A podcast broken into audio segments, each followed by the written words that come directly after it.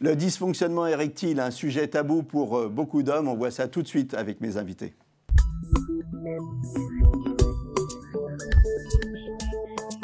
Avec moi sur le plateau, le professeur euh, Yann Nozillet. Yann Nozillet, vous êtes euh, urologue à l'hôpital Foch, vous êtes professeur d'urologie à l'université Paris-Saclay et vous êtes membre de l'AFU. L'AFU, c'est l'Association française d'urologie.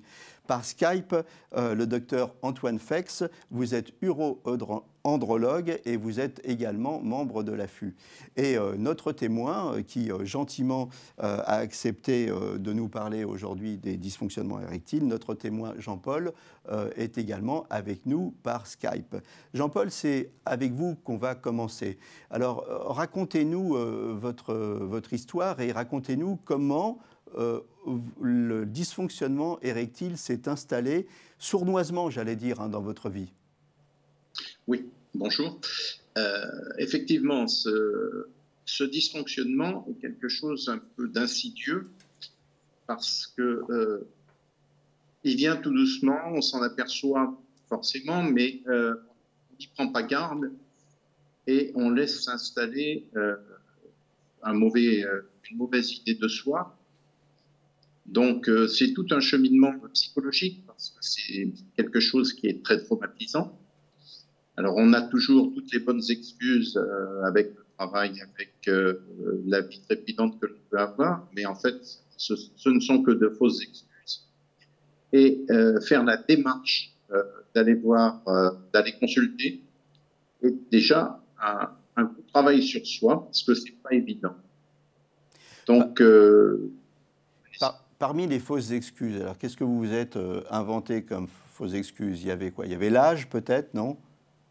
Il y a, l'âge, mais euh, euh, disons que ça se passe au 60 ans, donc euh, on n'est pas forcément très vieux. les fausses excuses, c'est oui, le, stress de la, de la vie active, c'est peut-être le trop de travail, la fatigue, peut-être aussi, en ce qui me concerne, la cigarette, puisque j'étais un, un fumeur.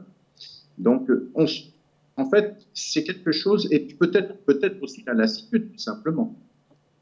Donc, euh, c'est difficile de, cerner le vrai problème, mais on essaye de faire le tour à l'intérieur de soi euh, sans avoir de réelle solution. Qu'est-ce qui vous a décidé euh, à aller consulter et qui vous êtes allé consulter en premier? Alors, ce qui m'a décidé, c'est quand même de de penser que peut-être en d'autres temps, la sexualité était un, sujet plus tabou, euh, peut-être moins important. Aujourd'hui, il me semble que la sexualité fait partie de notre vie, euh, quel que soit notre âge. Et euh, j'ai pris la décision d'aller consulter directement un neurologue. Directement un neurologue. Vous n'êtes pas passé par la case sexologue? Non, directement un neurologue. Et pourquoi directement un urologue? Parce que vous pensiez que c'était un, problème euh, fonctionnel plus qu'un problème psychologique? Oui.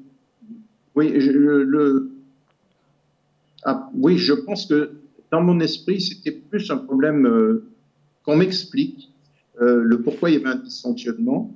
Et je pensais plus effectivement au, à l'aspect fonctionnel. OK. Alors là, vous allez voir donc euh, un urologue. Euh, comment, ça se passe? Euh, Ça se passe par bon, un certain nombre de questions qu'il me pose forcément. et la priorité, c'est quand même de minimiser le, le phénomène en essayant de voir un petit peu ce qu'on va pouvoir trouver au niveau technique déjà, donc, après tout ce questionnaire, j'ai passé euh, une radio ou un scanner avec euh, une injection intracaverneuse de façon à voir si euh, les corps caverneux étaient en bon état ou s'ils étaient en mauvais état. Et alors, vous, êtes, vous avez fait ces examens et ensuite, quel traitement on vous a donné? On vous a prescrit euh, des médicaments, on vous a prescrit des injections. Qu'est-ce qui s'est passé? Il y a eu un cheminement. Hein oui, dans un premier temps, ce sont plus euh, des médicaments. Donc, euh, c'était le tout début quasiment des fameuses petites pilules bleues. Et, on a commencé par un petit dosage avec, peu, avec assez peu de résultats. Donc les mois passent, on, on a un traitement et on s'aperçoit que c'est pas forcément, euh, on n'a pas de résultat immédiat. Donc on a augmenté, les, on a augmenté le, les le dosage. Euh, sans plus de résultats, on a changé de, de produit euh, avec des résultats.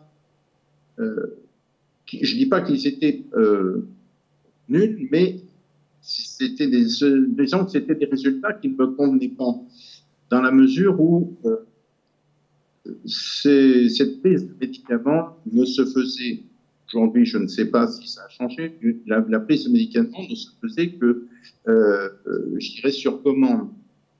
Donc ces médicaments enlevaient, je dirais, toute la spontanéité et il fallait prévoir.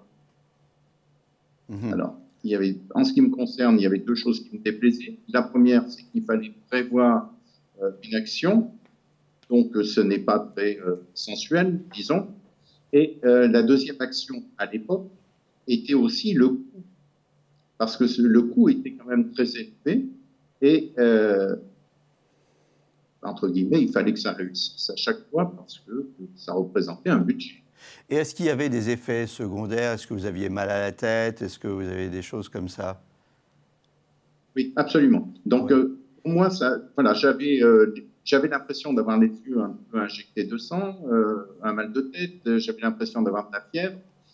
Euh, ce qui, a, en fait, a annihilé un petit peu tous les bénéfices mécaniques, mmh. étaient supprimés par tout cet aspect qui entourait cette prise de cachet. Et, j'avoue que ça ne donnait pas satisfaction. Après, vous êtes passé aux, aux injections, hein, c'est ça? Oui, oui. Oui, oui. Je suis passé aux injections. Euh, là aussi, euh, il n'y a pas la spontanéité puisqu'il faut quand même euh, se faire une piqûre. là aussi, on rencontre un problème de coût élevé avec de bons résultats dans un premier temps et puis qui, au fil des mois et de deux ou trois années, les résultats se sont estompés. Les, injections, beaucoup d'hommes se posent la, question, les injections, euh, d'abord, combien de temps avant euh, la relation sexuelle il faut les faire, et puis est-ce que ça fait mal? Alors, combien de temps euh, Je dirais que c'est assez rapide, disons que dans entre 10 minutes et, 20 minutes, on a les effets de l'injection. par contre, c'est pas douloureux. Voilà. C'est une appréhension, mais une fois que cette appréhension est passée, c'est absolument pas douloureux. Mais alors, que ce soit donc euh, le problème euh, euh, des, pilules ou le problème des injections, le, problème, outre le coût hein, que vous avez mentionné, qui n'est pas négligeable malgré tout, c'est le problème de la spontanéité. Il n'y a pas de magie hein, dans, l'acte, ah c'est ce que vous nous dites. Et donc, ça vous a amené à la solution dont on parle aujourd'hui. Alors, comment vous avez connu cette solution? Racontez-nous un petit peu le cheminement.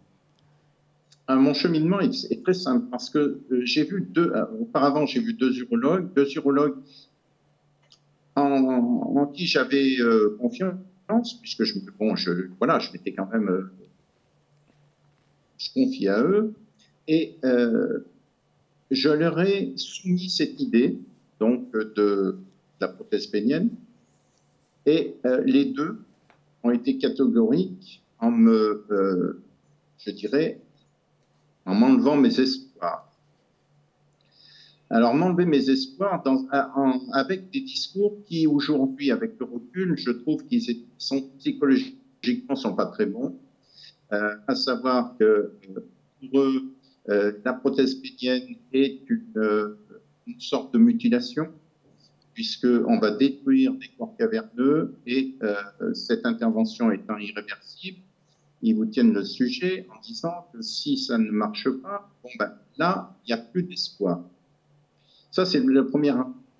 Et le deuxième argument, c'est de dire, vous savez, il faut quand même euh, essayer d'attendre parce que les, les progrès de la technologie font que peut-être que dans ce euh, temps, euh, on aura d'autres molécules, d'autres systèmes qui permettront de retrouver une sexualité convenable. Le temps passant, j'ai cherché sur Internet, euh, je me suis beaucoup renseigné. Il y a quelques vidéos euh, d'opérations en direct qui, sont sur, sur la toile. Et il y a peu d'enturologues qui pratiquent, du moins sur Internet, il y en a peu qui pratiquent. Et je suis tombé sur, euh, voilà, une clinique à Montpellier, euh, où, dirais, donc le docteur Fex. Je l'ai consulté et euh, il a compris mon problème, euh, je dirais, dans les, les cinq minutes de, notre, de la consultation, il a compris mon problème et euh, il m'a proposé donc cette solution, sachant que j'avais déjà bien étudié le problème. Alors, on va, on va revenir en, détail après sur les aspects euh, techniques hein, de, des prothèses avec le docteur Fex. Mais vous, alors aujourd'hui, ça fait euh, plus de 5 ans hein, que vous avez cette, euh, cette prothèse. Alors aujourd'hui, les plus, les moins, est-ce que vous êtes content? Est-ce que vous avez retrouvé une vie sexuelle épanouie, normale? Est-ce que vous avez retrouvé de la confiance en vous? Comment ça se passe aujourd'hui? Ben, aujourd'hui, euh, si on fait la balance des plus et des moins, en ce qui me concerne, euh, je n'ai que des plus. Donc, je n'ai absolument aucun moins. J'ai que des plus, c'est-à-dire que j'ai pu retrouver une sexualité euh, normale, j'ai pu retrouver une spontanéité, puisque, bon, je pense que le docteur Fex en parlera mieux que moi, mais on peut, je dirais, avoir une érection en moins d'une minute, donc euh, c'est vraiment très spontané. Euh, on a, on garde, et ça c'est très important parce que je crois qu'il y a peut-être un sujet qui est mal interprété. On a, on garde la jouissance, on garde le plaisir, euh, et bon, on est, voilà, on retrouve confiance en soi, moralement, mentalement. Voilà, moi je pense que c'est vraiment, euh, ça, ça m'a permis surtout de, retrouver une, vie normale. Oui, voilà, c'est important de, dire on retrouve une, une confiance en soi parce qu'on a une érection dont on sait qu'elle ne fera jamais défaut. Hein puisqu'elle est, elle est mécanique, elle est commandée par la petite pompe. On va voir ça avec le mécanisme plus tard. Alors, avant d'aller euh, en détail sur, euh, sur cette technique, euh, professeur Yann Nezillet, est-ce que vous pouvez nous donner une définition du dysfonctionnement érectile? À partir de quel moment un homme sait qu'il a un dysfonctionnement érectile? Alors, Il a un dysfonctionnement érectile au moment où sa verge ne va pas suffisamment se rigidifier pour permettre d'avoir un rapport sexuel satisfaisant pour lui. Hein. Il n'y a pas de normes en termes de sexualité. Ce n'est pas une question de durée du rapport, une question de, qualité de l'orgasme, c'est vraiment une question de rigidité de la verge. Or, la rigidité de la verge, elle dépend des vaisseaux, d'état cardiovasculaire et euh, de l'état des nerfs qui vont déclencher l'érection. Et donc, la santé cardiovasculaire, comme le disait votre invité, est primordiale, c'est-à-dire qu'effectivement, les facteurs de risque de la santé cardiovasculaire et des dysfonctions érectiles sont en grande partie communs dysfonctionnement érectile, euh, euh, les hommes ont, ont, des pannes parfois. Ça, c'est un dysfonctionnement érectile, mmh. c'est un, un, c'est quelque chose qui doit nous alerter ou alors, bon, c'est quelque chose qui peut arriver à tout le monde Alors, c'est exactement ce que disait votre invité. C'est-à-dire qu'on peut se trouver des excuses et ce sont des excuses valables. Pour avoir de bonnes érections, il faut qu'il y ait une vasodilatation, c'est-à-dire que le flux sanguin soit augmenté. Si on se stresse, si on a peur de ne pas y arriver, si on a une espèce d'anxiété de performance, et eh bien au contraire, l'adrénaline qui est sécrétée par notre organisme vasoconstricte. Donc on a l'effet inverse de celui que l'on désire pour avoir une bonne érection. Donc il est très important déjà de comprendre ce mécanisme pour ne pas se rajouter un facteur d'échec supplémentaire qui fait que l'on va rencontrer euh, des difficultés, une panne sexuelle. Si euh, en dehors de ce contexte, en dehors du stress, en dehors d'autres facteurs qui peuvent se surajouter et aggraver les choses, l'alcool, certains médicaments qui vont euh, ralentir le cœur ou diminuer la pression artérielle et donc gêner euh, la vasodilatation, eh bien dans ces cas-là, effectivement, il est essentiel de consulter parce que ne serait-ce qu'en dehors du problème fonctionnel et purement d'érection, ça peut révéler une maladie cardiovasculaire sous-jacente qui sera, justifiée de prendre en charge en parallèle.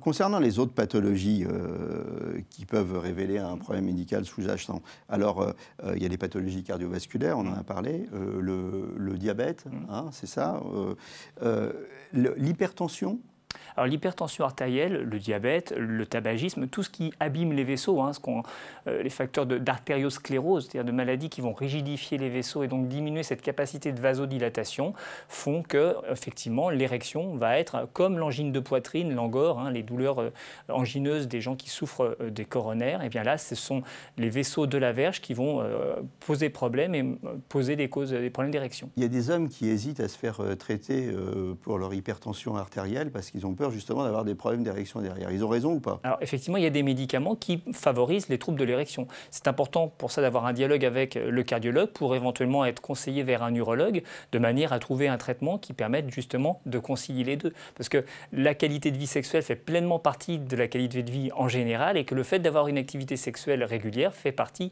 des euh, choses qui sont aussi bonnes pour le cœur. Donc il ne faut pas, pour protéger le cœur, défavoriser la qualité de vie sexuelle. C'est toujours un, déséquilibre à trouver. Euh, le tabac. Hein. Le tabac, bien sûr, hein, comme pour euh, les, coronaires, euh, c'est un facteur de risque commun. Et bien évidemment que des premières, une des premières choses à faire pour améliorer ses érections, c'est, comme pour son cœur, de, limiter le tabagisme, de limiter l'exposition aussi à l'alcool, parce que l'alcool, l'éthylisme notamment, en est, en aigu, hein, après avoir bu beaucoup, avoir une érection, c'est forcément beaucoup plus difficile. Alors vous savez quoi? On est allé euh, voir euh, comment euh, les, Français parlent de leur dysfonctionnement érectile. On est allé faire un petit micro-trottoir que je vous propose de visionner maintenant. Je pense que ça, ça va beaucoup dépendre de l'alimentation, de la personne de qui on est en face aussi. C'est très important, je pense. oui, donc pas de problème pour l'instant. Pour l'instant. Je pense que c'est un problème qui peut venir aussi avec l'âge. Arrivé à 80 ans, je pense que c'est plus la même chose. bah, euh, en fonction de l'âge, oui, bien sûr, hein, euh, ça arrive. Hein. Moi, personnellement, enfin, je, je, suis suivi par, euh, par un urologue parce que, bon, en fonction de, de l'évolution de la prostate, j'ai pas de problème. Il m'en a parlé la dernière fois, mais sinon, on n'avait jamais abordé le problème. C'est lui qui m'en a parlé, oui. Il m'a demandé si j'étais satisfait de ce qu'on faisait et tout. Ça, rien de particulier. Quoi. Direction? Non. Non, non. Euh, oui, oui. Bah, je me suis mise toute nue. Non, je plaisante. non, mais je pense que c'était plus une question de confiance. C'était pas du tout euh, à voir avec le. le, le... il, est il, était très sportif, donc c'était plus une question, je pense, de, de stress et de confiance. Euh, non, il n'est pas allé consulter. Je pense que plus la relation est devenue sérieuse, le plus il a eu confiance et ça s'est résolu tout seul. ah non, non, non, là-dessus ça va. C'est 100% pas de souci. Ça va, j'ai de la chance, on va dire. Je passe. Moi non, hein, ça va. Non, ça va là-dessus non plus, tout, va bien. euh, non, pas du tout. pas, on n'a pas eu l'occasion de, de, de, de, pallier puisque au final c'était pas euh, si, super sérieux donc c'était euh, donc, donc, non enfin, j'ai envie de dire non puisque j'ai pas pris part au, au problème et on c'était son problème à lui à l'époque, je sais pas ce qui s'est passé après. Non. Effectivement, sous certaines drogues, on peut plus euh, avoir d'érection. Euh, pour certains, mais pour d'autres, apparemment, ça peut durer très longtemps. J'ai eu une, petite période où, euh, malheureusement dans, la tête ça n'allait pas forcément. Donc, donc il m'est arrivé de, de, boire pas mal. C'était il y a quelques années de ça et c'est vrai que je me suis retrouvé en situation où je n'arrivais absolument pas avoir d'érection. Donc euh, malgré en fait les différentes partenaires que j'ai pu, euh, avoir en face, euh, qu'elles soient jolies ou autres en fait, ou qu'elles essayaient en fait de faire de, tout faire pour que ça marche, ça ne fonctionnait pas. Donc ça, je pense que ça vient principalement d'un point de vue psychologique, parce que et, malgré en fait les effluves de l'alcool qui jouent énormément, en fait, on a beau le vouloir, ça ne marche pas. J'ai été voir euh, ouais, un, un, exactement, euh, par rapport à ça, qui m'a clairement dit qu'en fait c'était, euh, c'était l'alcool et tout ce que j'avais dans la tête. Donc même quand en fait je ne buvais pas, parfois bah, c'est vrai que ça marchait pas non plus. Donc, donc c'est vrai que ça, ça a aidé. et puis bah, là, depuis, depuis quelques années, tout va bien. Donc. Non, j'ai jamais eu de partenaire, donc comme ça c'est fait. Et voilà. Il faut dire que ce micro-trottoir, on a envoyé notre plus belle chroniqueuse pour le faire, donc c'était compliqué parfois pour les hommes de dire qu'ils avaient des, petits problèmes. Bon, ce qui revient toujours, hein, l'âge, l'alcool, c'est dans la tête. La prostate aussi, euh, on en a parlé un petit peu. Donc, euh, docteur Antoine Fex, euh, cette fameuse technique que, que Jean-Paul a expérimentée et dont il est très content, qu'est-ce que c'est? Je crois que ce qu'il faut d'abord comprendre, c'est que cette technique, comme lui avaient expliqué d'ailleurs les, les, urologues qu'il avait vu auparavant, c'est que c'est une solution qui n'est pas une solution de première intention, vous l'avez compris. C'est-à-dire que tous les troubles de l'érection ne bénéficient pas forcément de la mise en place d'un implant pénien. C'est un cheminement, ce sont des troubles de l'érection qui sont résistants au traitement, où les traitements sont mal supportés, où il y a un contingent organique. Hein, dans l'exemple de, Jean-Paul, vous avez notamment le, le, tabagisme. Entre parenthèses, nous sommes rentrés dans le mois sans tabac. Hein, c'est marqué sur les paquets de cigarettes. Et ça fait partie voilà, ça fait partie des, des, causes à souligner. Et quand vous avez finalement plus aucune solution satisfaisante et que vous avez, comme Jean-Paul, des patients qui sont malheureux, qui sont dépressifs, hein, au-delà de cette limite, votre ticket n'est plus valable, comme disait Romain Gary, ben, il y a quand même une solution. Et c'est une solution qui donne dans 85% des cas, donc c'est quand même euh, un pourcentage tout à fait intéressant, une satisfaction sexuelle. Alors bien évidemment, il faut avoir euh, compris que euh, c'est une intervention chirurgicale, on verra tout à l'heure une vidéo qui va l'expliquer, que bien évidemment il va falloir effectivement détruire le tissu caverneux résiduel, mais d'un autre côté il n'est plus efficace, donc ce n'est pas un problème. Puisque de toute façon, vous n'avez plus de, de, retour en arrière, mais de toute façon, le retour en arrière, il était déjà pas bon et qu'ensuite vous allez pouvoir avoir un fonctionnement très important, ce qu'a dit Jean-Paul. Beaucoup de gens pensent qu'avec un implant pénien, on ne peut pas avoir de plaisir, on ne peut pas avoir de satisfaction, on ne peut pas avoir d'éjaculation, on ne peut pas avoir d'orgasme, on ne peut pas donner de plaisir à sa partenaire. Bien sûr que si, tous ces items-là, on peut les remplir. Alors bien évidemment, il y a 15% de soit de non-satisfaction, soit de risque de rejet de l'ordre de 2%. Mais on s'adresse à des patients qui ont déjà tout essayé et qui ont une, une grande euh, angoisse par rapport à cette euh, situation. Maintenant, sur l'aspect euh, technique, moi je leur montre une petite vidéo. Je ne sais pas si vous allez. oui, on va, vous elle va démarrer. Elle va démarrer. Vous allez pouvoir parler sur la vidéo. Donc allez-y, commencez le sujet. Que je ne vois pas parce que mon écran est, figé. Elle est partie, elle est partie la vidéo. Elle est partie, allez-y. Voilà, donc sur cette vidéo, eh ça permet d'expliquer aux gens. Je pense que c'est mieux que d'aller sur Internet où vous allez voir des vraies vidéos. La chirurgie, c'est pas fait pour les non-chirurgiens, je pense. Par contre, ça permet d'expliquer. Là, on voit la petite incision entre la verge et le scrotum. On voit que effectivement, on ouvre les deux corps caverneux. Il y a deux corps caverneux dont parlait euh, le professeur Yann Dezillet. On va dilater de façon à faire de l'espace pour mettre les implants. Ce sont des implants en silicone euh, qui vont pouvoir se gonfler avec du sérum physiologique, donc absolument non toxique. Bien évidemment, une grande crainte, c'est la longueur, la largeur. On essaye toujours de mettre le plus long et le plus large possible. On fait une mesure pendant l'intervention. Et ensuite, lorsque vous avez mis ces, ces, deux cylindres, vous avez des petits raccords, parce que l'implant optimal, le meilleur, c'est l'implant qu'on appelle trois pièces c'est-à-dire qu'il y a une petite pompe de commande qui est une sorte d'interrupteur qui va se loger entre les deux testicules, qui est suffisamment discret pour que ça ne se voit pas, ça se sent et ça ne se voit pas, et qui va être la zone de commande. Et ensuite, vous avez le réservoir, parce qu'il faut un réservoir de sérum physiologique qui se met à côté de la vessie, qui bien, bien évidemment est discret, qui ne se voit pas. Et c'est un système de va-et-vient entre le réservoir et l'implant. Et c'est donc le patient qui va commander son implant pour gonfler et pour dégonfler. Il dégonflera bien évidemment quand il aura eu suffisamment de plaisir, qu'il a eu l'orgasme, euh, comme l'a expliqué euh, tout à l'heure euh, Jean-Paul. En termes de satisfaction, l'érection, ce n'est que le moyen. cela va permettre d'avoir du plaisir et de la satisfaction. La seule chose, c'est qu'il faut avoir accepté faut avoir accepté ben, d'utiliser euh, cette petite pompe pour se mettre en érection. Au début, ce n'est pas forcément euh, facile à accepter, euh, mais une fois qu'on l'a accepté dans les jeux sexuels, parce que la libido, elle est toujours présente, hein, on se sert de cet implant que quand on en a envie, et les, statistiques montrent très bien que les hommes s'en servent. Alors c'est très variable, mais quand ils en ont envie, en moyenne, c'est une à deux fois par semaine dans la tranche d'âge de, de la soixantaine. Ça peut être plus, ça peut être moins. C'est quand on en a envie, de façon à redonner le maximum de spontanéité. Jean-Paul, comment, comment ça marche Il nous reste plus qu'une minute hein, pour conclure cette émission. Donc très très rapidement, comment ça marche cette petite pompe? On parlait de la spontanéité tout à l'heure. Comment on fait pour déclencher la pompe et que ce soit fluide? Oh. Oh, c'est très simple. il suffit de la prendre entre deux doigts et puis de gonfler. Euh, donc, on, fait venir effectivement le sérum physiologique dans, dans, les tubes qui sont implantés dans la verge. Et euh, ça, prend, euh, ça prend moins d'une minute pour, pour être prêt. voilà, pour avoir cette satisfaction, ça prend moins d'une minute.